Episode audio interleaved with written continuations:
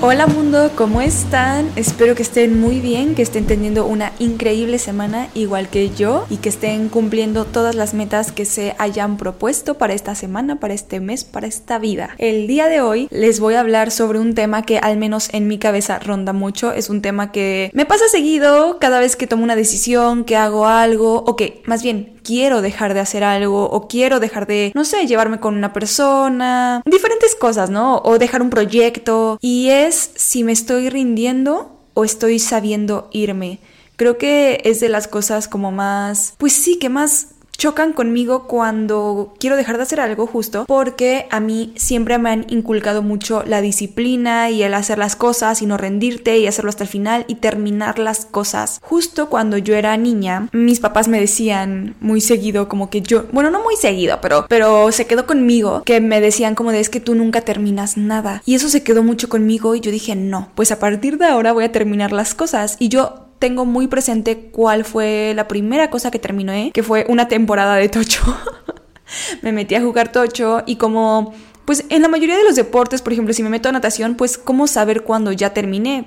Pues no no no había competencias ni nada, yo solamente iba a nadar a una alberca, ¿no? Entonces, siento que en Tocho pues sí había un ciclo, era la temporada, hacías pretemporada, temporada y así, ¿no? Entonces, yo me metí y ni siquiera me metí con la idea de terminarlo, o sea, me metí con la idea de seguir y aprender y hacer algo nuevo y quedarme ahí. Cuando terminé la primera temporada, me presentaron la oportunidad de irme a otro lugar en el que ya estaba, o sea, ya, ya no tocho, iba a ser otra actividad, pero pues obviamente los horarios se me empalmaban y no podía ya continuar con Tocho. Decidí que quería mejor hacer la otra actividad, entonces dejé Tocho. Pero en el momento en el que dejé Tocho, yo me di cuenta en mi mente que ya había terminado algo, como que esta fue la primera cosa que yo terminé. Lo terminé, hice un ciclo, o sea, terminé toda la temporada y desde ahí mi chip cambió, porque algo muy importante es que nosotros, o al menos así lo veo yo, nosotros somos narrativas, somos una historia que nos contamos a nosotros mismos. Al final no importa las historias que se cuenten los demás de nosotros porque no vivimos en sus cabezas. Entonces, incluso si nos importa lo que las demás personas piensen de nosotros, incluso, incluso si sucediera, las incluiríamos en nuestra misma narrativa. Si me explico? Como que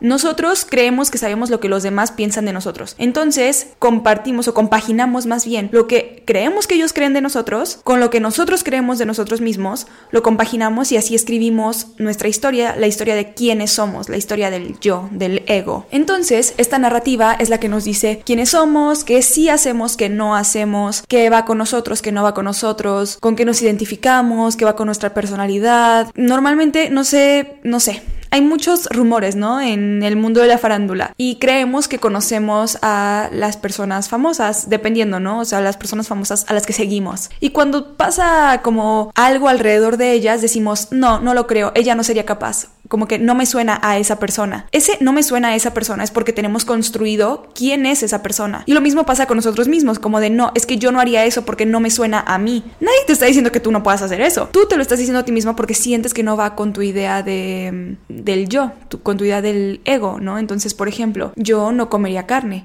porque eso no va conmigo, porque yo soy vegana y esa es mi identidad, por así decirlo. Y empezamos a volver un montón de cosas nuestra identidad. Entonces, antes mi identidad era que yo nunca terminaba cosas, pero yo no me quise comprar eso. Yo decía, ok, necesito encontrar algo que me demuestre que sí puedo terminar las cosas. Ese algo para mí fue Tocho. Terminé la temporada de Tocho y dije, ok, ya me demostré que sí puedo terminar las cosas. Y a partir de ese momento empecé a terminar todo lo que empezaba. Me metí a Inglés, terminé inglés. Me metí a francés. Me fui a la universidad a otro estado y terminé francés en el otro estado. Me iba todos los días, o sea, me contraté clases individuales porque mi horario de la universidad no como machaba con los horarios que tenían en la escuela de francés en la que yo estaba en mi estado original, ¿no? Para, para que lleváramos el mismo sistema y los mismos niveles y todo. Y yo estuve durante creo que un año más todavía en la universidad yendo cada viernes cuatro horas seguidas de clases de francés, pero yo dije yo termino porque termino y no me voy de aquí hasta que me entreguen mi B2 porque yo lo voy a conseguir. Y así, o sea, y empecé a empezar las cosas y terminarlas. Incluso creo que ya les había contado que yo llevaba una semana en la universidad, ni siquiera en la universidad de universidad, era la semana de inducción, ni siquiera teníamos clases, cuando inscribí la segunda carrera. Y al poco tiempo me di cuenta de que la segunda carrera no me gustaba, que no era lo que quería hacer y que aunque al principio dije, bueno, así tengo más rango laboral, después dije, pues ¿para qué me sirve tener más rango laboral en algo en lo que no quiero que me contraten porque eso no me gusta? Le dije a mis papás y mis papás me dijeron, pues ya termina, pero me dijeron esto en primer semestre, ¿saben? O sea, bien pude haberlo dejado ahí y no hubiera pasado nada. Era diferente ya cuando estaba en séptimo semestre y quería dejarla, pues no, ya te conviene terminarla, que creo que ahí va un poco mi, mi idea de rendirse fácil o saber irse, ¿no? Ok, al principio igual y pues no hubiera sido rendirse fácil porque yo tenía muy claro que no me gustaba, que no era lo que quería, ¿no? Si esto hubiera sido como lo mismo de mis sueños o lo mismo de mis metas a largo plazo y yo me hubiera dado por vencida y ya, pues ok, eso hubiera sido rendirse. Pero yo me daba cuenta de que esto no nos complementaba la vida que yo quería llevar en el futuro, a lo que yo me quería dedicar, no tenía nada que ver. Entonces yo estaba sabiendo irme. Yo le estaba diciendo a mis papás, me quiero salir de aquí. Yo no sé mis papás cómo lo tomaron realmente. Esto sucedió por teléfono, por mensajes, como que yo les decía que es que como que no me gusta. Tal vez yo no fui tan clara como de decirles, ¿saben qué? Definitivamente no me gusta, definitivamente no quiero hacer esto, ¿no? A lo mejor ellos lo notaron más como de me, de vez en cuando me manda mensaje de que me, creo que esta carrera no es para mí y ya. Entonces siento que igual y no se lo tomaron tan en serio y ellos me dijeron como de inténtalo, ¿no? Porque pensaban que yo me estaba solamente rindiendo fácil. Eh, de mi lado, era otra situación. De mi lado era definitivamente esto no me gusta. ¿Qué estoy haciendo aquí, no? Pero bueno, el punto está en que yo continué con la carrera. Mis papás me dijeron, no, pues ya termínala. en primer semestre. Y yo continué con esa carrera. a la par llevaba la carrera que sí me gustaba, obviamente. No crean que, que, que solo sufrí. no, la verdad no. Y además me lo pasaba bien en las clases. Solamente tenía muy claro que me la pasaba bien, sí aprendía cosas y sí me llevaba bien con los maestros, con mis amigos y así, pero yo sabía que eso no era para mí, ¿no? O sea, no sé, era una cosa rara. Ni siquiera era mala en lo que hacía, simplemente pues no lo disfrutaba y sabía que en las cosas en las que disfrutaba pues era mejor, o sea, yo, yo notaba esa diferencia. Pero bueno, continué. Y ya cuando empezó la pandemia, que yo iba como en séptimo semestre, sexto, séptimo, octavo, ahí fue cuando Obviamente yo tenía más carga de materias y yo decía, ya, por favor, ahora sí me quiero arrancar los pelos. Son las materias más como específicas de la carrera y entonces sí, ya eran más materias que a mí no me gustaban y que yo no quería llevar definitivamente porque pues no me gustaban, era más tiempo. No es lo mismo llevar una clase en primer semestre que dura 50 minutos a llevar una clase en séptimo semestre de algo súper específico de la carrera que dura 4 horas, ¿no? Obviamente yo ya estaba harta, no me gustaba, no la disfrutaba y yo decía, ya solamente quiero pasarla, por favor, y ya, ¿no? Y ahí fue cuando decía, es que ya, la quiero dar de baja, la quiero dar de baja. Pero al mismo tiempo yo decía, a ver, te falta un año. Ya te chingaste otros tres años o ya te chingaste otros cuatro años. Ya termínala, ¿no? Ahí sí siento que fue, no me voy a rendir, o sea, ya lo terminé, ya hice lo más difícil. Nada más me está dando flojerita terminarla y no voy a permitir que eso pues trunque esto porque lo he estado trabajando y si no me fui en primer semestre y continué, decidí continuar, pues la termino, ¿no? O sea, no me cuesta realmente nada terminarla y la terminé. Haberme ido en primer semestre hubiera sido saber irme haberme ido en séptimo semestre hubiera sido rendirme fácil. Según lo que yo opino, ¿verdad? Mm, ustedes me dirán. Yo siempre que veo a una persona que ya iba en octavo semestre y dice, esta no es mi vocación, me cambio de carrera, digo, hermana, sí, cállate de carrera, adelante, pero termina esa, ya nada más te falta un semestre es mejor dos títulos que ninguno, ¿no? Pero esa es mi opinión de lo que yo haría, cada circunstancia es diferente, ¿no? Bueno, ahora sí vamos a empezar con un poco de definiciones para que veamos qué es cada cosa. Rendirse, que es aquí la palabra fuerte, es someterse, dejar de resistirse, quedarse sin fuerza y es una decisión de darte por vencido. Ok, vamos a hablar. Rendirse no siempre es malo una de las palabras o de las frases que dice sobre rendirse es dejar de resistirse. Creo que muchas veces cuando estamos, por ejemplo, nadando en el mar y sentimos que vamos contracorriente y nos empujan las olas y nos llevan a un lado y nos llevan al otro, muchas veces ahí dejar de resistirnos hace que el mismo mar nos lleve a la orilla para que nos dejemos de ahogar. Eso es una cosa. Otra muy distinta es rendirte sabiendo que tú deberías continuar, solamente como por esa flojerita o porque ya se puso muy difícil que es ahí en donde es difícil decidir o es difícil identificar cuándo te estás rindiendo y cuándo definitivamente eso no es lo que quieres. A mí me cuesta mucho trabajo y más, entre más adulta me, me vuelvo, más difícil se me hace tomar decisiones que yo identifico como importantes para mi vida, porque siento que este tipo de decisiones ya empiezan a cambiar el rumbo definitivo de mi vida. No es lo mismo que en la secundaria haya tenido que elegir entre irme a la prepa A o a la prepa B, que obviamente va a cambiar mi vida, va a cambiar cómo me identifico yo, voy a tener amistades diferentes que van a hacer que yo me comporte de forma diferente. Obviamente son decisiones que van a cambiar el rumbo de, mi vida, pero las percibo diferentes a salir de la universidad y decir, ok, ¿qué voy a hacer? ¿Me voy a ir a estudiar una maestría a tal lado? ¿O me voy a ir a trabajar a tal lado? ¿O me voy a dar un tiempo para ver qué quiero? O, ¿saben? Como que siento que ahí es en donde las decisiones empiezan a ser difíciles porque ya son decisiones como que más definitivas y con más riesgo. Entre más riesgo tomas, más difícil es tomar esas decisiones. Muchas veces el miedo nos impulsa y muchas otras el miedo nos jala hacia abajo, nos hace querer controlarlo todo, nos hace querer no dar pasos, sentir que vemos mucho como hacia abajo y vemos el vértigo y vemos como todo lo que recorrimos y en vez de ver todo lo que recorrimos y decir, ok, de aquí para adelante, vemos todo lo que recorrimos y decimos, ay no, ¿qué tal si me caigo y pierdo todo lo que ya construí?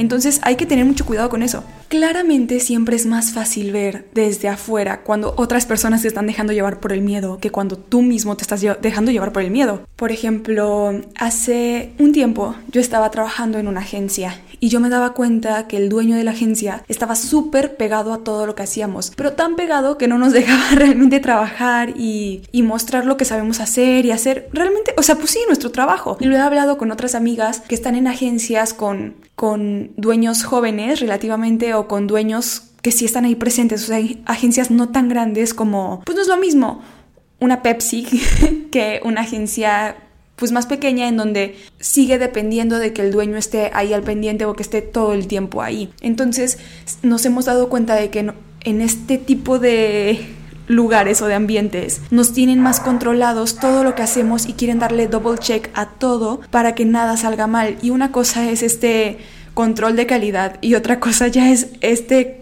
control freak intenso que tiene miedo de que la reguemos y que de algo malo pase y entonces no permite que haya un crecimiento en proponer, o sea, simplemente no puedes proponer que se haga una cosa en vez de cosa B porque el miedo de que no suceda o de que suceda mal, pues te dicen que no, simplemente no, o se enojan o ya mejor ni propones nada o así, ¿no? Pero ahí te puedes dar cuenta de que están actuando por miedo más que porque realmente sea una mala idea o algo que no funcione. Y claro, yo estando en esa posición también tendría miedo, estoy muy segura de que sí tendría miedo, pero hay que saber cuándo es necesario arriesgar un poco. Y sabemos que hay mucho que perder porque entre más construyamos hay más que perder, pero hay que saber tomar como que esos riesguitos. Ahora, cuando es algo personal que estás viviendo tú mismo, hay muchas veces en la que lo tienes así enfrente de tu nariz y todos los demás lo pueden ver, pero tú no lo puedes ver. ¿Por qué? ¿Quién sabe? O no sé, no sé si sea realmente evasión o si realmente no nos damos cuenta de que estamos tan inmersos en nuestra propia burbuja. Yo les voy a contar la decisión como difícil que he tomado últimamente que creo que ya la hemos tocado en otros episodios y que fue una decisión que me tomó yo creo que tres semanas tomar, que, a ver, en años perro, que son los años como los cuento ahorita por mi edad, pues es mucho tiempo, porque además era un lugar en el que yo estaba llevaba tres meses en ese lugar, ¿no? Entonces, creo que tres semanas es un tercio de ese tiempo, ¿saben? Entonces, pues sí es un periodo largo para para la situación, se podría decir. Me costó mucho trabajo saber si yo estaba rindiéndome fácil o si estaba sabiendo irme. Y hasta ahorita me lo pregunto todavía. Incluso mis papás no me dieron, bueno, a ver, no me dieron realmente como consejo, me dieron alternativas, me dieron opciones, intentaron hacer mi vida más fácil, pero el real consejo que sí me dio mi papá fue, antes de que tomes una decisión, háblalo con tu psicóloga, eso hice y pues obviamente mi psicóloga no me dice qué hacer, ¿verdad? Pero llegó un punto en el que ella sí me dijo como de para mí es claro y yo creo que para ti también, pero te está dando miedo tomar la decisión. Y es que yo me fui a vivir a un lugar lejano de donde están mis papás, donde está mi familia, donde he vivido pues prácticamente toda mi vida. Y empecé a trabajar en un lugar, o sea, yo me fui con el trabajo y de hecho era tanto rush alrededor de la situación que yo conseguí en donde vivir sin estar en esa ciudad, por teléfono, yo no conocía las zonas, yo no conocía nada, nada, o sea, fue de verdad una semana, la semana completa de llorar de todo lo que me pasaba, de la gente tan grosera, porque yo no estaba acostumbrada a eso, o sea, estoy acostumbrada a un México amable, ¿sí? No a un México grosero. y a mí me tocó como toparme con varias personas que eran muy groseras, como que poca empatía yo siento, no lo sé, porque siento que incluso Vean, la ciudad en donde crecí, se podría decir, no es una ciudad turística, para nada. Y aún así la gente es amable en general, porque siento que no hay mucho movimiento de gente nueva, gente, gente que se va y así, como que no hay tanto movimiento. O sea, al final, aunque sí llega mucha gente nueva porque hay varias universidades, pues no, no es tan como, como extranjeros, como turismo, así, no, entonces son amables con todos, porque pues nunca sabes cuándo te vas a cruzar con otra persona, o por simple humanidad, por simple humanidad, son amables con todo el mundo, y si les hablas, y hay muchos vendedores en la calle, y hay muchos negocios, es una, es una ciudad que vive prácticamente, yo siento, yo siento desde mi perspectiva, de las cafeterías y del gobierno. Entonces, pues los que no están en cargos públicos están como en sus propios negocios, es una ciudad como muy emprendedora, entonces pues todos son muy amables. Después, cuando me fui a la universidad, me fui a un como pintoresco pueblito que prácticamente vive de esa universidad y todo alrededor es esa universidad y hay muchos como restaurantes, cafeterías, cosas para los estudiantes y además es un lugar muy turístico no de gente que vaya como toda la semana a quedarse ahí, pero sí que van a visitarla un día o dos días, ¿saben? Entonces, igual, la gente es muy amable porque saben que pues están todos como que en esa vibra de estudiantes, de somos nuevos, de vamos a pasárnosla bien, y los que están fuera de la universidad pues quieren vender, ¿no? Entonces, pues al final la gente es muy amable. Cuando yo me fui, me di cuenta de que la gente era cero amable, incluso grosera. Y eso me costó mucho trabajo al principio, pero después dije como de, ok, déjalo ir, eso no tiene nada que ver contigo, nada pasa. Me empecé a sentir un poco sola, no sé por qué realmente, o sea, porque al final yo estoy acostumbrada a que mi red de apoyo esté a lo mejor lejos, los puedo llamar y así, pero no necesariamente verlos. Pero sí llegó un punto en el que yo empecé a tener como estos choques de personas siendo groseras conmigo, haciéndome cosas, de cosas pasándome, de que me perdí o este, no tengo cómo llegar a tal lado, cómo le voy a hacer para esto, cómo le voy a hacer para el otro, está lloviendo, cómo le voy a hacer para llegar a mi trabajo, aquí no hay camiones, aquí no hay banquetas, no puedo caminar, no puedo, no, no puedo ir a conocer personas y las personas que intento conocer como que son muy cerradas o están en lo suyo, cada quien, o sea, un montón de situaciones, ¿no? Y entonces en el trabajo me iba ok, o sea, era un trabajo que pues al principio me gustaba y después no era que ya no me gustara, pero me aburría mucho, entonces pues no sé, o sea, como que estaba ok, pero sabía que no me quería quedar ahí. Y empecé a plantearme la idea de qué tal si yo no quiero estar aquí y dije, ok, conociendo un poco más la ciudad, porque yo me fui sin conocer la ciudad, o sea, a mí me dijeron, te contratamos en tal lugar y yo dije, perfecto, me voy.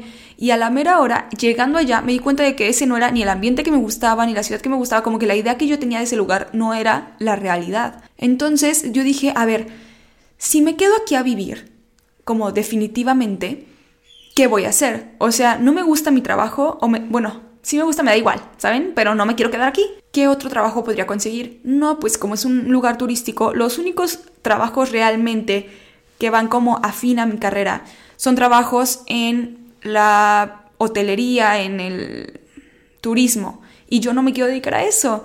Y si crezco, tengo que crecer dentro del mismo lugar en el que estoy porque es el único lugar como agencia marketing que hay en esta zona. Entonces, me tengo que quedar aquí y crecer lo más que se pueda en este lugar en el que estoy ahorita. ¿Y después qué? ¿Qué va a haber para mí después? Como que no hay más crecimiento. Y dije, ok, firmé mi contrato de departamento por un año. Ok, me quedo el año. Y después me voy, ¿no? Eso fue al principio. Después, poco a poco se empezó a hacer como más desesperada mi idea de irme, porque mi mamá fue a visitarme, porque obviamente, ay, me dan ganas de llorar. Pero bueno, mi mamá sabía que yo no la estaba pasando bien. Entonces fue a verme una semana. Esa semana yo pedí home office para poder estar con mi mamá. Y hasta mi mamá se sorprendía de que es que no haces nada. O sea, tu home office es vámonos a la playa y si me mandan algo lo termino aquí en mi celular. Y yo dije, pues sí, o sea, y eso es lo que más me frustraba porque yo no podía como hacer más y yo proponía cosas y les pedía que me dejaran más y así y no, o sea, y no sucedía. Entonces como que me aburría mucho, me frustraba mucho estar en la oficina justo por lo mismo, porque era estar en la oficina nueve horas ahí sentada haciendo nada, porque no tenía nada que hacer. Si hubiera sido home office, digo, bueno, me pongo mientras hacer otras cosas y así, ¿no? O si fuera horario flexible, pero no era así y eso era lo que más me frustraba. Que claro, no hay el trabajo perfecto y eso era también una parte que pues no sé, estaba el angelito contra el diablito, ¿no? Entre la parte de no vas a encontrar un trabajo perfecto, eso sábetelo desde ahorita. Y la otra parte de sí, pero qué tan infeliz tengo que aceptar ser, ¿no? O qué tan mediocre, porque yo algo a lo que siempre he tenido miedo es a ser mediocre y creo que mm, creo que el ser mediocre no tiene que ver con el trabajo que tengas, ni mucho menos, ni con cuánto ganes, ni, tu nivel de éxito, sea lo que éxito sea. Em, creo que tiene más que ver con tu actitud ante la vida y ante las cosas que haces. Y yo me di cuenta que como estaba en un lugar en el que no podía proponer, en el que sentía que no podía crecer, en el que mm, sentía que además había como muchas injusticias y todo eso, sentía que me estaba volviendo muy mediocre porque ya mejor me callaba, ya mejor no proponía nada, ya mejor iba al trabajo a ver TikToks, ¿saben? Entonces esa tampoco me estaba gustando. Me empezó a quitar como ese brillo en mi vida que siento que siempre he tenido, como esa pasión por hacer las cosas y siento que me la estaba quitando. Entonces mi mamá fue a verme, estuvo conmigo una semana y el día que se fue fue súper duro para mí porque yo ya estaba feliz con ella ahí, pero cuando se fue, como que fue el bajón, o sea, fue el efecto rebote de que mi mamá se fue y entonces valió, para mí valió, o sea, yo me tenía que salir de la oficina a llorar porque, pues no sé, o sea, me daban muchas ganas de llorar, me estaba dando muchísima ansiedad, ya no me sentía cómoda con quién era físicamente, emocionalmente, o sea, como que yo ya no me reconocía y me dolía muchísimo. Ay, me choca llorar aquí porque, o sea, pues ya, nada más lo revivo, pero bueno. El punto está en que después de eso yo le dije a mis papás, me quiero ir, o sea, me voy, me voy a ir, yo ya no quiero estar aquí y empezó como esa urgencia de me tengo que ir, tengo que escapar de aquí. O sea, yo sentía como que estaba atrapada y que tenía que escapar. Y entonces, primero, eh, esto a lo mejor mi mamá se fue un jueves y esto empezó a suceder como el fin de semana, porque los fines de semana eran los... Ay, yo quiero dejar de llorar para poder hablar bien, pero los fines de semana eran más duros para mí, porque al final durante la semana yo estaba en la oficina haciendo cosas, pero ya el fin de semana era el momento en el que yo estaba sola y no tenía nada que hacer, o no podía hacer nada por el tema económico porque me pagaban terrible. Entonces, pues como que era el punto en donde me, me llegaba, ¿no?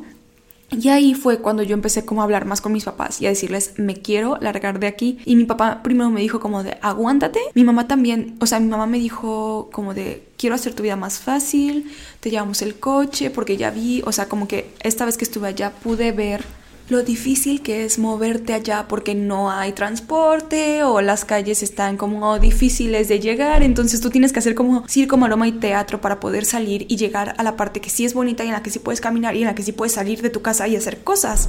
Entonces me dijo, te mando el coche. Yo me sentía un poco mal por quitarles eso, pero pasó un tiempo y dije, ok, lo voy a intentar, lo voy a intentar, todo va a estar bien. Eh, mi mamá además me dijo, que ella me iba, ay, es que me da sentimiento, pero mi mamá me dijo que ella me iba a ayudar con más sesiones de terapia porque yo no podía pagar tantas, entonces yo pagaba dos al mes y mi mamá me dijo, yo te pago las otras dos para que puedas ir cada semana y estar bien contigo, entonces, ay, es que sí me da sentimiento, pero bueno, me dijo eso lo empecé a intentar y dije, ok, esto va a funcionar, va a funcionar, va a funcionar. Y yo estuve esas dos semanas como que, ok, va a funcionar, iba al trabajo, todo bien, y, y, como que intentando ponerle otra actitud a la vida. Seguía siendo difícil para mí, pero estaba intentándolo con todas mis fuerzas. Ya iba a llegar la fecha en la que mi papá iba a ir con el coche para que yo me lo pudiera quedar, y en eso el sujeto de mi departamento se mete y me dice, tengo que arreglar algo. Bueno, el sujeto que, me rentaba el departamento dice, tengo que arreglar algo. Y yo le dije, ok, estos son mis horarios. Y él me dijo, no, no me dan tus horarios, yo voy a entrar cuando tú no estés. Y yo le dije, a mi departamento no vas a entrar cuando yo no esté. Él me dijo, aunque tú no quieras, yo voy a entrar, me vale madres. Entonces ahí fue cuando yo dije, ok, bye, huye. Y Para esto yo ya lo había hablado con mi psicóloga, toda la parte de que yo ya me quería ir, de que ya no quería estar ahí, pero después de eso le dije, es que siento que es un sentido de urgencia y como que si es sentido de urgencia quiere decir que no es real, que solamente estoy huyendo y no quiero huir, quiero hacer las cosas bien. Entonces, ok, me voy a esperar más tiempo y voy a ver, ¿no? Pasa lo de este señor, le cuento a mi papá, bueno, le cuento a mis papás, obviamente yo llorando de impotencia y pues de sentirme todavía más insegura de que en mi propia casa puedo estar en paz. Entonces le hablo al dueño de los departamentos y le digo, oye señor, quiero que me devuelvas mi depósito, me voy a cambiar. Em, y ya, o sea, fin de esto. Y como el contrato era por un año, había pocas posibilidades de que me devolvieran el depósito, pero por toda la situación que se dio con el señor administrador de los departamentos, él accedió a devolverme el depósito y a mudarme, ¿no? A que yo me mudara y buscar otro lugar. Empecé a buscar como loca otros lugares y mi papá se fue una semana antes de lo planeado para que yo pudiera A, mudarme ahí mismo en esa ciudad, pero a otro lugar, o B, mudarme de regreso a mi casa, ¿no? Estábamos como que todavía en esa disyuntiva.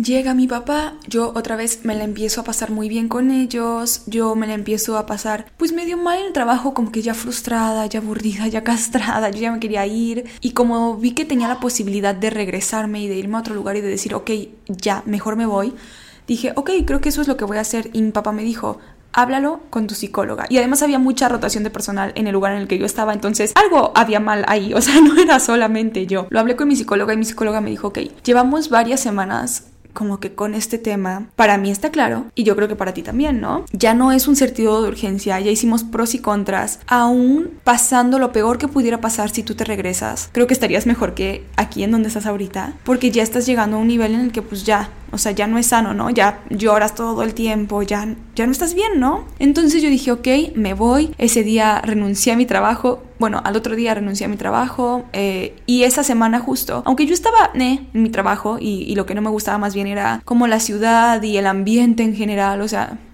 muchas cosas. Eh, hablé con mi trabajo y esa semana me di cuenta de que mi trabajo también estaba horrible por cómo me trataron la última semana. Yo me di cuenta de que qué hacía en este lugar, o sea, definitivamente me tenía que ir y me empecé a dar cuenta de todas las cosas, ¿no? Pero para mí fue muy difícil tomar esa decisión, o sea, les digo, me tardé tres semanas en... y tres semanas llorando todos los días de decir, ¿qué tal si me estoy rindiendo muy fácil? Porque pues yo no quiero ser la persona que se rinde, ¿no? No quiero ser la que, ay, ya se puso muy difícil y se va, ¿no? Pero aún en el mejor de los casos, yo hubiera estado un año ahí y me hubiera ido a otro lugar. Y dije, ¿qué voy a hacer un año aquí? O sea, nada más perdiendo el tiempo en el que, según yo, agarré este trabajo para poder ahorrar para mi maestría y no puedo ahorrar nada y nada más estoy poniendo de mis ahorros porque no me alcanza con este sueldo terrible que me están dando.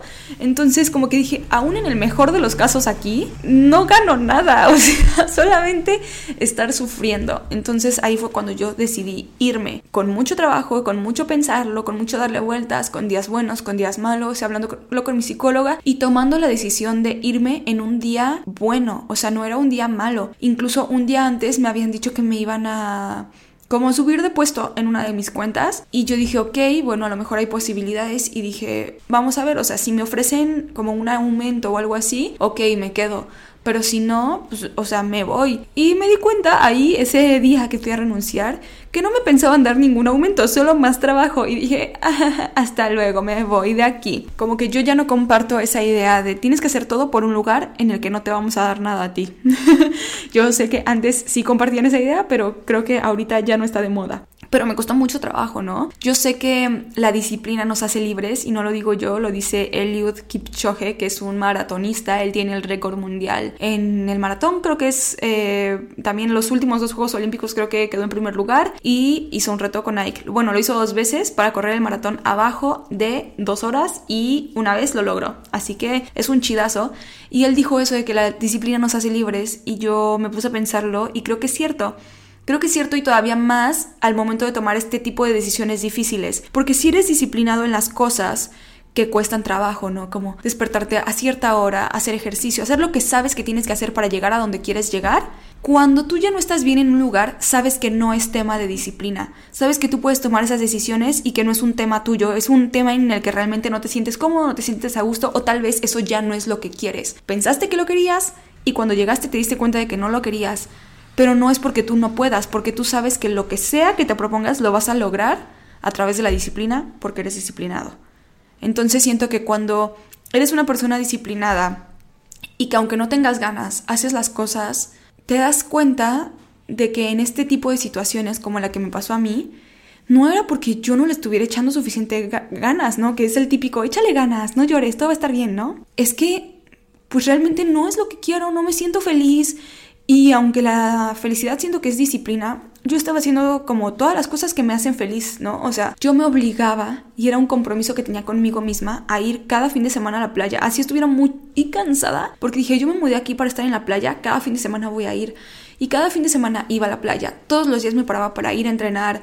Em, intentaba comer bien, cosa que no me salía tan bien estando allá, que normalmente me sale bien, pero pues ya empezó ahí como un tema emocional y todo, ¿no? O sea, como que era muy disciplinada en todas mis demás cosas, me pintaba para ir a trabajar, me arreglaba, o sea, un montón de cosas que yo hacía que sabía que siempre me sacaban del hoyo y que ahí, por más que las intentaba, me empezaban a hundir más. Entonces ahí yo me di cuenta como que ya no es cuestión de disciplina, es que no estoy en un ambiente en el que me guste, soy un pez en un desierto, o sea, y también hay que saber entender eso, cuando eres un pez en un desierto y a veces vas a poder sobrevivir porque estás en un charquito y ok, no es lo mejor del mundo, pero estás en un charquito, puedes sobrevivir y puedes hacer que ese charquito te lleve hasta una laguna y la laguna te lleva al río y el río al mar y así, ¿no? Pero hay otras veces en las que definitivamente no hay charquitos, solamente estás ahí en la arena como dando vueltas, intentando sacar eh, oxígeno del agua que hay en el aire y no hay ningún agua porque no hay ninguna humedad porque es un desierto, ¿no? Entonces hay que saber darse cuenta de ese tipo de cosas que es muy difícil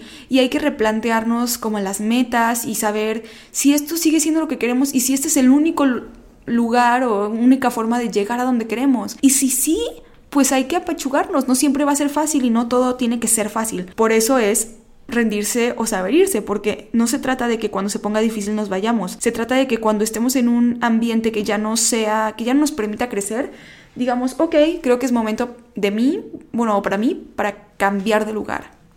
O de persona, o de situación, o de ambiente, o de lo que sea, ¿no? Ahora, ¿cómo saber si debes irte? Hay varias como como puntos aquí. Uno es que ya no te sientes identificado con la situación, ya eso no es lo que quieres, ya no es lo que buscas, estás ahí y te das cuenta de que no compartes los valores, te sientes intranquilo todo el tiempo, a pesar de tus intentos, sigues sin sentirte a gusto porque es importante que siempre lo intentemos, no te sientes valorada o valorado, la situación te pesa, o sea, ya es algo que en vez de salir y bueno, me siento libre cuando no estoy ahí, que igual sería como una red flag que haya tanto cambio, pero, pero ya te pesa, o sea, ya empieza a no solo no tener efecto en ti, sino a tener un efecto negativo en ti. Ya no encuentras un lugar para crecer, sientes que ya, pues sí, o sea, por más que lo intentas, ya llegaste al top, al máximo que te van a dejar avanzar ahí y ya no sientes que puedas crecer más, pues bye.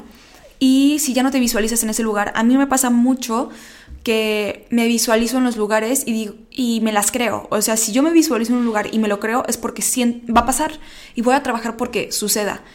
Pero si yo me visualizo en un lugar y ya, ya no, o sea, ya no me la compro, ya nada más siento que me lo estoy inventando como de, como que me estoy, no sé, recortando una foto mía y poniéndola ahí y, y se ve fake, ahí es cuando digo, ok, no, esto ya no es. Pero eso es como mi situación personal, ¿no? A mí me pasa así yo me he dado cuenta de que pues así me funciona, incluso con viajes y con cosas, como que si yo me visualizo, digo, ok, va a pasar. Y me dicen, pero ¿por qué estás tan segura? Porque lo veo, lo puedo ver.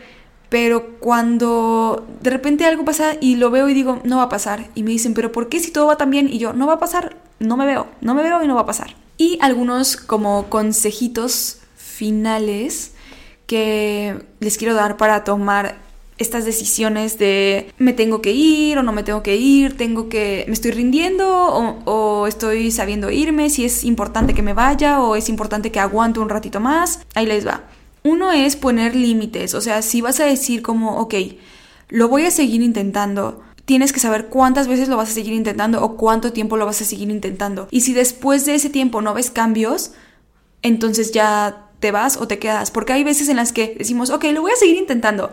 Y otra vez, y otra vez, y otra vez, y otra vez, y otra vez, hasta que nos quedamos en un loop interminable, quedándonos ahí un montón de tiempo ya no soportando la situación, estando infelices con la situación y solamente nos estamos quedando para que no quede en nosotros. A mí me pasa mucho que digo, en mí no va a quedar. Y hago una sarta de pendejadas, de verdad. Y lo hago también, o sea, esto aplica en todo, ¿no? Lo hago también como en relaciones, de que ya me di cuenta de que no me están valorando ahí, de que ya me tengo que ir. Pero Fernanda dice, en mí no va a quedar. Y ahí voy.